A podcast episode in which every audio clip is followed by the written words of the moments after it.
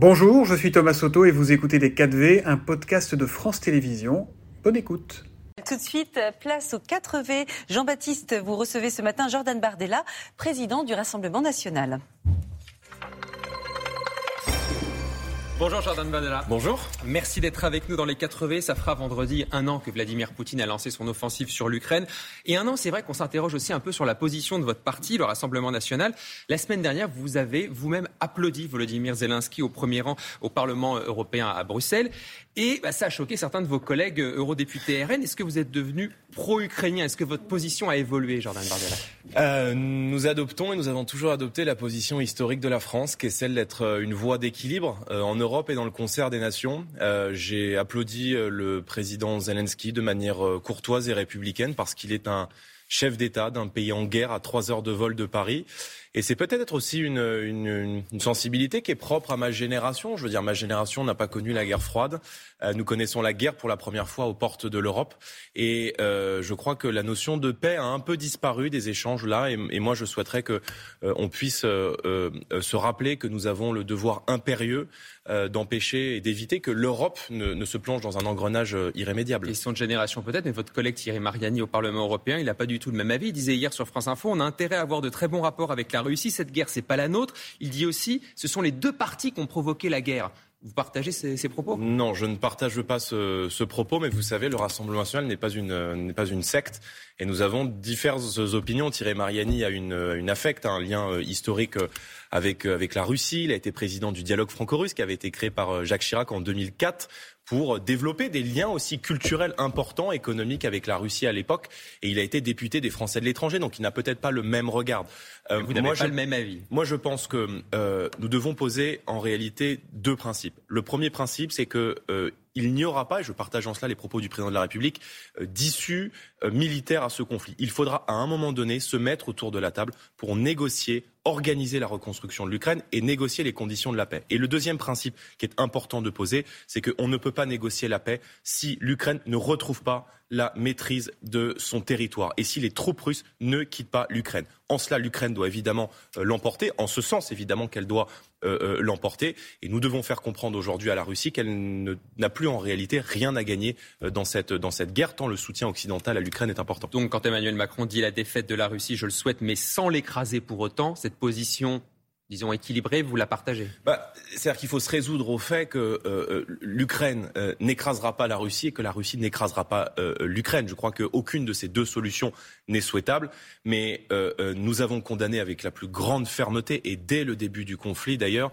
l'agression de l'Ukraine par la Russie, et on ne peut pas être patriote souverainiste en France et ne pas défendre l'intégrité et la souveraineté d'un État. Encore une fois, à trois heures de Paris, qui est attaqué par un État qui euh, a commis là une, une, faute morale, une faute lourde et très certainement des crimes de guerre. Alors Jordan Bardella, est-ce que Marine Le Pen s'est reposée à l'Assemblée nationale ces deux dernières semaines?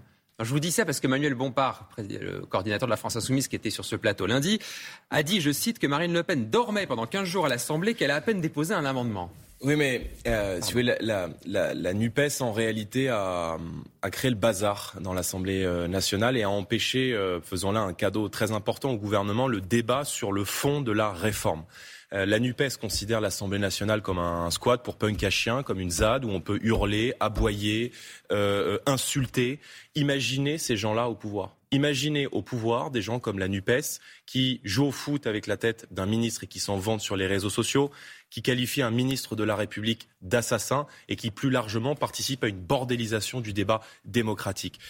Jean-Luc Mélenchon a voté Macron pour la troisième fois. Il a voté Macron en 2017 au second tour. Il a voté Macron au second tour en 2022. Et en permettant à Emmanuel Macron de laisser filer cette réforme des retraites, en empêchant tout débat sur le fond, et donc en acceptant aussi dans une forme de complicité, ce saccage social de la réforme à 64 ans, eh bien, il fait un cadeau en or au gouvernement. Marine Le Pen et l'ensemble des députés, pour vous répondre, du Rassemblement national ont fait un travail de fond. Ils ont fait un travail crédible. Ils ont fait un travail sur le fond de la réforme. Et d'ailleurs, l'intégralité des sondages euh, qui sont sortis depuis une semaine, que ce soit le IFOP, le Cluster 17, le sondage du JDD dimanche dernier, pointent que le Rassemblement national est aux yeux des Français le parti politique le plus crédible, le bouclier social le plus efficace pour combattre cette réforme. On est cohérent et surtout, on est respectueux des gens qui nous ont élus. Ça, c'est vrai que ça, ça doit dénoter avec la NUPES quand on regarde les débats de l'extérieur. Alors, et maintenant, Jordan Bardella, faut-il mettre le pays à l'arrêt à partir du 7 mars, comme le souhaitent les syndicats, comme ils l'ont redit hier Est-ce que, par exemple, vous vous appelez à la grève au Rassemblement national? Nous, on a soutenu ces mobilisations populaires et, et moi, je continue à soutenir ces manifestations. Je pense que cette majorité de refus, elle vit au travers du débat public, elle vit au travers du Parlement et du rôle du Rassemblement national. Elle vit aussi avec ses marches dans la rue. J'émets juste une prudence sur le, le, blocage tout azimut du pays parce que ce sont les Français qui vont être pénalisés en réalité peut-être plus que le gouvernement. Donc mettre il faudrait l'arrêt, tout bloquer le 7 mars, bah, ça c'est non. Quand on bloque euh, l'intégralité des raffineries, quand on empêche des Français qui ont de plus en plus de mal aujourd'hui, par exemple, à régler euh, le plein de carburant, euh, à se déplacer pour aller travailler parce que le carburant est trop important et que en plus d'avoir la réforme à 64 ans, les Français vont devoir faire des files interminables devant les stations-service. Je pense que ce sont les Français qui ont la double peine. Et, quand on parle de blocage, moi, je, ne peux m'empêcher de penser aux, plus modestes qui vont euh, évidemment être pénalisés. Donc, euh, il faut continuer de se mobiliser. Euh, on a besoin de la, mobilisation de, tous et de l'énergie de chacun. Chacun doit être à son poste. Et le Rassemblement national, notre mouvement qui est aujourd'hui le premier groupe d'opposition à l'Assemblée, va continuer de mener le combat lorsque ce texte reviendra en deuxième lecture et en commission mixte paritaire le mois prochain. Et juste, vous pensez sérieusement que le gouvernement peut encore renoncer à son projet ou vous savez que de toute façon c'est cuit, il le fera?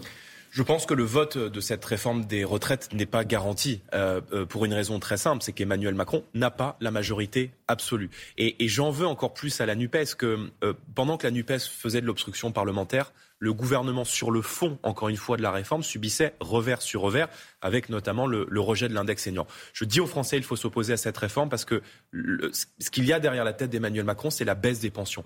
Il y a beaucoup de gens qui ont le corps usé, qui font des métiers difficiles dans notre société, qui ne pourront pas aller jusqu'à 64 ans, qui seront contraints de partir plus tôt et donc avec une décote. Et, c'est pour cette raison qu'il faut évidemment euh, se mobiliser contre cette réforme et nous prendrons nos responsabilités à l'Assemblée nationale. On en vient à l'un des prochains gros dossiers hein, pour euh, le gouvernement au Parlement ce sera la loi immigration. Ici même, hier, à votre place, Sacha Houlier, qui représente un peu l'aile gauche de la majorité, président de la commission des lois, qui disait non à une partie des orientations proposées par Gérald Darmanin, notamment sur ces fameux quotas d'immigrés.